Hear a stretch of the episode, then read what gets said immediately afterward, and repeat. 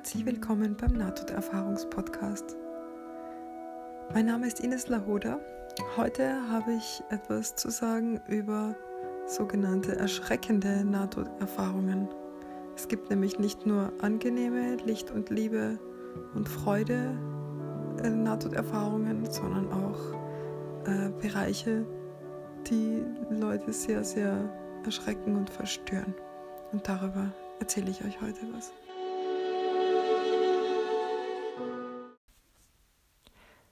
Man ist ja oft verleitet zu denken, wenn man Nahtoderfahrungen hört oder Interviews ansieht oder Erfahrungsberichte liest, dass jeder ähm, diese Erfahrung von Liebe und äh, bedingungsloser, äh, ja, bedingungsloser Liebe und, und Freude macht. Aber es ist gar nicht so. Es gibt auch so 10 bis 20 Prozent von Nahtoderfahrungen, die erschreckend sind und ähm, zumindest erschreckende Elemente beinhalten. Ich kann mich erinnern, zu Anfang des Podcasts habe ich einmal einen Bericht gelesen, da kamen äh, Kreaturen drin vor, dämonische Kreaturen in dem Tunnel, durch den die Betroffene äh, ge gegangen ist. Und sie hatte das Gefühl, sie muss vor denen fliehen, also sie muss denen davon kommen und als sie dann im Licht war, hat das Licht zu ihr gesagt, jetzt ist gut, jetzt können die dich nicht mehr erwischen. Und so Elemente, verstörende Elemente gibt es immer wieder. Es gibt einige Nahtoderfahrungen, die komplett in einem höllischen Bereich sich aufhalten oder im anscheinend höllischen Bereich, wie immer man das auch nennen will. Hölle ist ja jetzt ein christlicher Begriff, ähm, es betrifft aber auch Menschen, die nicht christlich sind, die da erschreckende Erlebnisse haben und ähm, die mit dem Licht gar nicht in Berührung kommen. Und eine solche Nahtoderfahrung erzähle ich euch heute. Es ist eine Erfahrung, die folgend beschrieben wird. Es war vor etwa zwei Jahren. Ich erinnere mich daran, als wäre es gestern gewesen. Ich stieg ins Auto meines Freundes Gareth. Es war der Wagen seines Vaters, und vor allem hätte er ihn nicht haben dürfen. Ich weiß nicht, wie er daran kam. Ich erinnere mich, dass er früher in jener Nacht getrunken hatte. Ich wusste, dass er ihn nicht hätte fahren sollen, aber ich erinnere mich, dass ich eine Fahrt nach Hause brauchte, weil es spät war. Wir hatten die ganze Fahrt hindurch gestritten über irgendetwas Dummes. Und in einem Moment von Raserei drückte er fest auf den Gashebel und versuchte eine 180-Grad-Kehre. Jetzt, wo ich darüber nachdenke, erinnere ich mich daran, dass das seine Art war, die Leute zu erschrecken, damit sie den Mund hielten. So verrückt war er. Meine Güte. Das nächste, was ich wusste, war, dass ich auf einer Bahre in einen großen Raum gerollt wurde. Meine Brust und mein Kopf fühlten sich an, als wäre ich an einigen Stellen mit Metall oder ähnlichem geschlagen worden. Der nächste Teil ist wirklich, wirklich lebhaft. Ich erinnere mich definitiv daran. Sekunden später begann ich aus meinem Körper herauszuschweben und durch diesen unheimlichen Lichttunnel, als sei ich auf einer sonderbaren Droge oder so. Ich wusste nicht, wohin ich ging, aber ich wusste, dass ich nicht kontrollieren konnte, wohin ich gesaugt wurde. Ich konnte nicht anhalten oder umdrehen oder irgendetwas. Alles schien gut zu sein. Für den Bruchteil einer Sekunde dachte ich, ich sei unterwegs in den Himmel, aber plötzlich passierte etwas. Ich hielt abrupt an in diesem Tunnel, und wie ein Blitz begann ich zu fallen, schneller und schneller und schneller. Ich fühlte, als wäre ich buchstäblich einfach vertikal hineingeworfen worden, gerichtet auf diese Art von schwarzem Loch. Es war so dunkel. Ich fühlte, dass man es mit einem Messer hätte schneiden können. Immer noch fallend begann ich kreischen, Schreie zu hören, quälenden Schmerz, entsetzliches, entsetzliches Lachen und den fauligsten Gestank, den man sich vorstellen kann. Dann verwandelte sich die Dunkelheit in Feuer, und ich fiel auf einen riesigen Brennofen zu. Feuer begann mich zu verbrennen. Ich begann zu kreischen. Ich wusste nicht, wohin mein Ton ging, aber ich schrie wirklich laut. Rückwärts landend krachte ich plötzlich auf das, was Felsen zu sein schienen, und fühlte einen entsetzlichen Schmerz durch meinen Körper oder was immer diese neue Gestalt war. Meine Augen öffnend erkannte ich plötzlich, dass ich nicht allein war. Da Kreaturen, Dinge mit einer Art verzerrten Form begannen nach mir zu greifen. Eine nach der anderen griffen sie nach mir und begannen mich auf etwas, das wie ein riesiges schwarzes Tor aussah, hinzuzerren. Ich begann um mich zu schlagen und zu schreien, mit aller Kraft meiner Lungen nach Allah oder Buddha oder Gott zu rufen, an wen immer ich mich erinnern konnte aus den Klassen vom Religionsunterricht, damit sie mir halfen. Aber immer noch kam nichts. Ich erinnere mich daran, dass eine riesige Kreatur begann, an meiner Rückenhaut zu reißen, mit etwas, das scharfe Nägel zu sein schienen.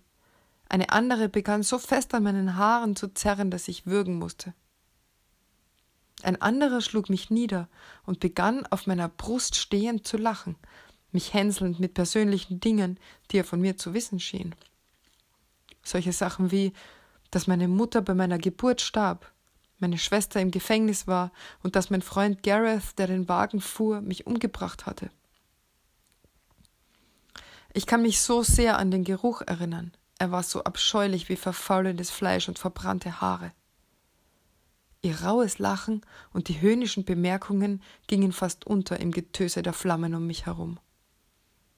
Ich sah plötzlich Leute vor mir, die rannten und kreischten. Eine Gruppe von Kindern, kaum zwölf Jahre alt, weinten, während jedes von ihnen terrorisiert und regelrecht auseinandergenommen wurde von diesen bösartigen Wesen. Ich erinnere mich definitiv daran, Gareth gesehen zu haben, der Typ bei mir im Wagen. Er hing kopfunter mit Nägeln, die durch seine Hände und Füße getrieben waren, fast wie Jesus am Kreuz. Ich hatte mich erinnert, einige Wochen zuvor in der Klasse etwas darüber gelesen zu haben. Die Kreaturen begannen ihn gleichzeitig auszupeitschen, alle in einer Sprache singen, die ich, nicht, die ich wirklich nicht verstand. Das Feuer hatte jetzt das verbrannt, auf was er genagelt war, und das Fleisch seiner Hände und Brust und Kopf hatten be bereits begonnen zu schmelzen und abzuplatzen. Ich schaute in sein Gesicht, er war in Panik. Er begann unkontrolliert zu weinen und bettelte sie an, aufzuhören. Mein Körper oder die Seele oder wie immer man es nennen will, begann plötzlich böse zu brennen vom Feuer, das auf diesen Untergrund ausgebreitet war. Plötzlich schrie ich noch einmal Gott, bitte hilf mir. Ich bemerkte plötzlich, dass, je mehr ich Gottes Namen ausrief, sie umso aufgeregter und frustrierter wurden. Gott, bitte, bettelte ich schlussendlich, Sekunden bevor ich mich entschloss aufzugeben. Und plötzlich entriss mich ein starker Sog ihren Fängen und begann mich zurück durch den Tunnel zu bringen. Ich erwachte plötzlich beim Klang der Stimme einer Ärztin. Damit endet die Nahtoderfahrung von ihr. Sie beschreibt noch weiter, wie sie aufgewacht ist, dass sie nach zwei Stunden Reanima Reanimation wieder zu sich gekommen ist, aber Gareth ist wohl gestorben äh, und seine Todeszeit war eine halbe Stunde vor ihrer. Das heißt also, dass es durchaus möglich ist, dass sie ihn wirklich da getroffen hat. Ähm, Sie macht anschließend Therapie. Sie äh, erklärt einer Freundin, was, was ihr passiert ist. Und diese Freundin zeigt ihr die Bibel und die Stellen, wo die Hölle beschrieben wird. Und äh, sie er erkennt da quasi, dass sie in der Hölle war. Und dann schreibt sie, und dann eines Tages, dort und dann, direkt mitten auf meinem Unicampus, schenkte ich Jesus mein Herz. Also sie wird religiös, sie wird christlich. Sie war anscheinend davor atheistisch oder halt, keine Ahnung, unreligiös. Aber nach diesem Erlebnis hat sie sich sehr stark der Kirche und dem, dem Christentum zugewendet und schreibt hier auch einen, einen starken Appell, ähm, eine Warnung. Äh, da steht als an alle, die dies lesen, bitte ich, lasst dies eine Warnung sein für all jene, die Jesus Christus nicht in ihrem Herzen angenommen haben. In meiner Nahtoderfahrung sah ich, was jene erwartet, die Jesus zurückweisen. Ich habe den Horror gesehen, der realer ist, als irgendein Film oder Show es je sein könnte. Also sie hat sich da sehr, sehr, sehr erschreckt, was man natürlich nachvollziehen kann. Und ähm, man kann sich schon fragen, warum ausgerechnet sie so eine Erfahrung gemacht hat. Man weiß ja gar nichts, sie schreibt nirgendwo etwas von ihrem Leben davor. Man hört, dass ihre Mutter bei der Geburt gestorben ist und ihre Schwester im Gefängnis ist. Also unter Umständen kommt sie aus irgendeinem Milieu, in dem es viel Gewalt gegeben hat und sie da schon als Kind sehr schlechte Erfahrungen gemacht hat und in einem seelischen Zustand war, der nicht sehr positiv war. Sie ist ja auch mit dieser Person da im, im Auto, mit dem Auto, das er gar nicht haben sollte. Er hat getrunken, sie streiten. Also alles in allem keine guten Voraussetzungen für jede Art von, ähm, wie sagt man denn, Be bewusstseinsverändernden veränderten Erfahrungen. Ja, ob es jetzt ein Drogentrip ist oder eine Nahtoderfahrung äh, ist das auf jeden Fall ein Setting, in dem man äh, lieber im physischen Körper bleiben möchte. Und tatsächlich, also hier ist ja alles so, wie man sich vorstellt in der Hölle. Da ist Feuer, da ist Gestank, da ist Kreischen und hm, Leute werden gequält, dämonische Gestalten sind da, verhöhnen sie. Also man, man hat da im Grunde alle Elemente, die, die so zu, einem Höllen, zu einer Höllenvorstellung dazugehören. Und wie bei allen erschreckenden Nahtoderfahrungen, die ich bisher gelesen habe, ist es auch hier so, dass sie um Hilfe bittet, also dass sie tatsächlich Gott um Hilfe bittet, obwohl sie anscheinend mit Gott gar nicht so viel verbindet, aber sie beschreibt es so, dass sie äh, das gerade vor ein paar Tagen oder vor kurzer Zeit irgendwie in der, in der Schule drüber gelesen hat, dass es Gott gibt. Sie schreibt ja auch, sie, sie ruft nach Allah und Buddha und alles, was ihr da in dem, in dem Schrecken einfällt.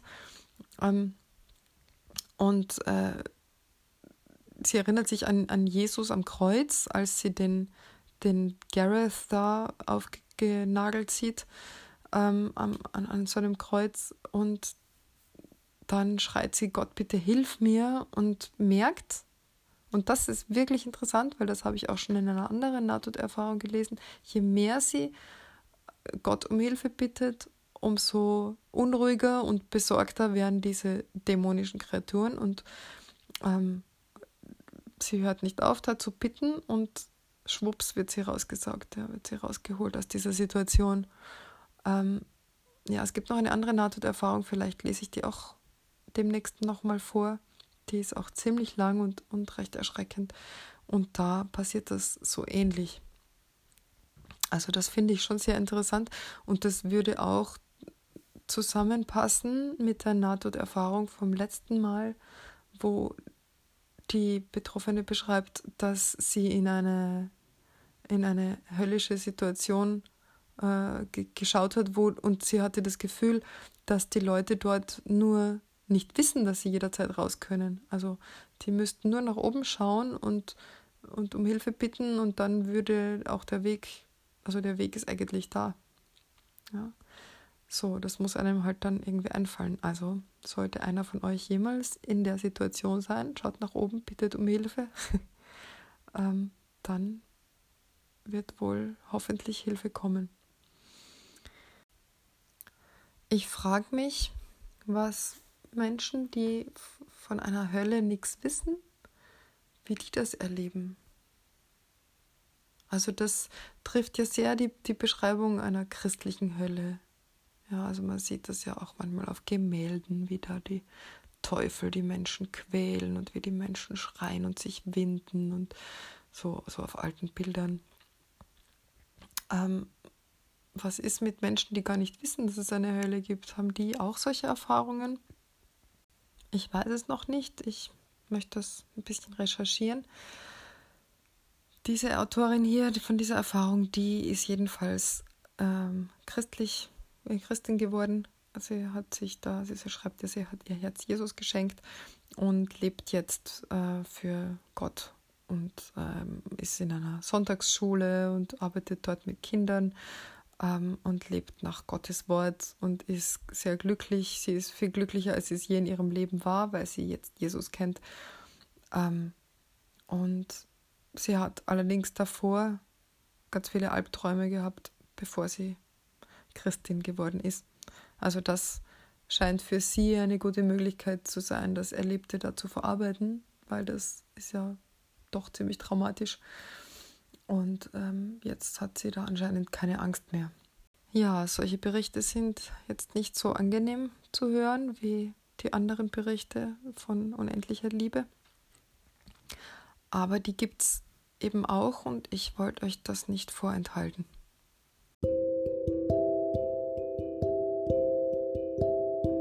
Das war die heutige Folge mit einer nicht so schönen Nahtoderfahrung, also besser gesagt einer gar nicht schönen Nahtoderfahrung. Ähm, wenn ihr Fragen habt, wenn euch dazu was einfällt, wenn ihr Interpretationsvorschläge habt, schreibt mir bitte gern. Auch für jedes sonstige Feedback bin ich offen. Meine E-Mail-Adresse ist nte-podcast.gmx.net. Ich freue mich über Post. Vielen, vielen Dank fürs Zuhören und bis zum nächsten Mal.